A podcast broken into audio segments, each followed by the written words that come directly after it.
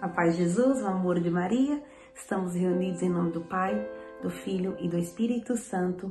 Amém. Estamos mais uma vez aqui para meditarmos as dores de Maria e hoje vamos meditar na segunda dor, no segundo sofrimento de Nossa Senhora. Amém? E a palavra de Deus está em Mateus capítulo 2, versículo 14 e diz assim: José levantou-se durante a noite, tomou o menino e sua mãe e partiu para o Egito. Essa foi a segunda dor de Maria, quando em sonho é avisado pelo anjo São José da fuga para o Egito, porque Jesus já estava sendo perseguido. Herodes já queria matá-lo. Herodes já estava com medo do rei que surgiria mal. Ele sabia que Jesus não queria o seu trono que o reino de Jesus não era o mesmo reino dele, era o reino de amor, de paz, de perdão, que Jesus não queria a, a, a cadeira de Herodes, mas que Jesus queria o coração de cada homem, o coração de cada rei, para se prostrar diante de todos os reis, o rei dos, dos reis, que é Jesus, que veio trazer paz, ser, ser contradição, como dizíamos ontem.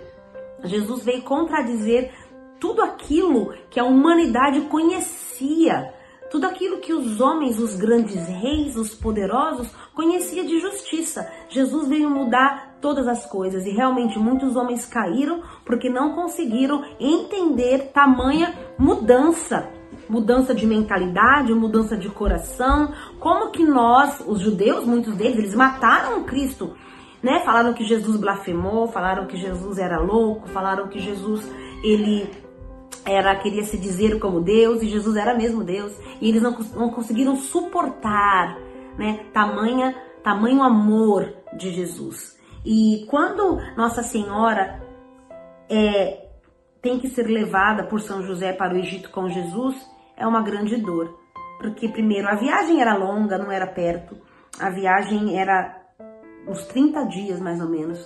São, São Afonso de Ligório diz isso. Mais ou menos uns 30 dias, você imagina, com o nenenzinho no colo, né? Acho que nós reclamamos tanto, que nós temos tanto. É, eu tenho cinco filhos, e como eu reclamo? Eu reclamo todos os dias. E eu falo, meu Deus, me perdoa, porque olha que dores que essa mulher passou e nem assim ela reclamou, né? É, mais ou menos 30 dias por um caminho desconhecido, por um caminho. Ah, pouco frequentado, num tempo de inverno, né, onde estava frio, chuvoso. Eles não tinham nenhum carro como nós temos hoje, não foram de avião, né? Foram ali no seu burrinho, caminhando. Então, com certeza não foi fácil. Jesus já estava sendo perseguido como é perseguido até nos dias de hoje. Nossa Senhora sabia que ele ia ser perseguido para sempre mesmo depois de sua morte, com a sua ressurreição que nos trouxe a vida pelo teu sangue, nós, os cristãos, somos perseguidos. E se não somos perseguidos, é porque não vivemos o evangelho na verdade, na autenticidade. Se você é perseguido pela tua fé, pode crer que você é um cristão de verdade. Aqueles que vivem por aí como se como se fosse amigo do mundo, né? Ele não é perseguido. Os inimigos do mundo são amigos de Deus. Aqueles que amam o mundo vão ser ah, amigos do mundo, mas os que amam a Deus vão ser perseguidos. Porque quem ama a Deus é inimigo do mundo. Enfim, e que nós possamos entender que neste mundo nós somos assim, peregrinos né? Essa, essa, essa saída de Jesus, de Jesus, Maria e José, da Sagrada Família lá para o Egito, nos mostra isso. Ela ficou lá sete anos, eles ficaram sete anos esperando uma vida difícil, uma vida pobre, uma vida. Não era uma vida de luxo, não. Era uma vida de muita dor, muito sofrimento, muita espera. Eu imagino que todos os dias Nossa Senhora olhava para Jesus e dizia: Meu filho, estou aqui para a salvação do, do mundo, porque o Messias está aqui. Então eu preciso estar aqui, é o meu lugar. É estar do lado de Jesus, mesmo que doa, mesmo que ela sofresse.